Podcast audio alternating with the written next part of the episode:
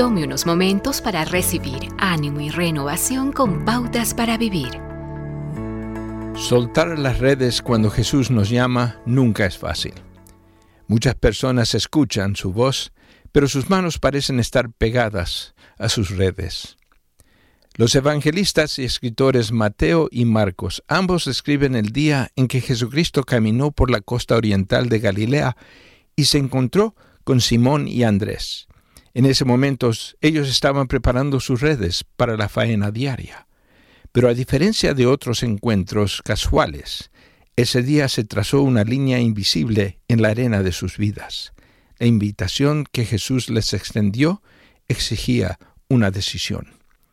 Al describir la reacción de los pescadores, tanto Mateo como Marcos usaron una palabra griega que significa que sus manos inmediatamente dejaron caer las redes para seguir a Jesús.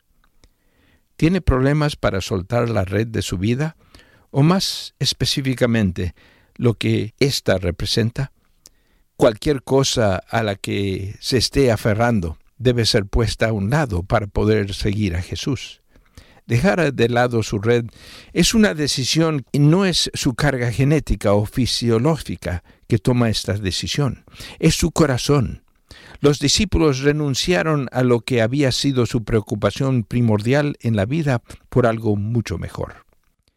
Dejar de lado la red produce temor si no está seguro que puede confiar en el que le llama. Pero una vez que ha dado este paso, nunca se arrepentirá de decir adiós a su vida pasada. Si usted sabe que Aquel que le llamó utilizó panes y unos pocos peces para alimentar a una multitud.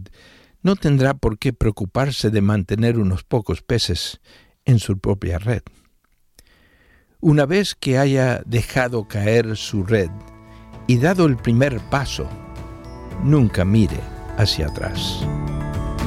Acaba de escuchar a Eduardo Palacio con Pautas para Vivir, un ministerio de Guidelines International. Permita que esta estación de radio sepa cómo el programa le ha ayudado. Acompáñenos en la próxima emisión de Pautas para Vivir. Gracias por su sintonía.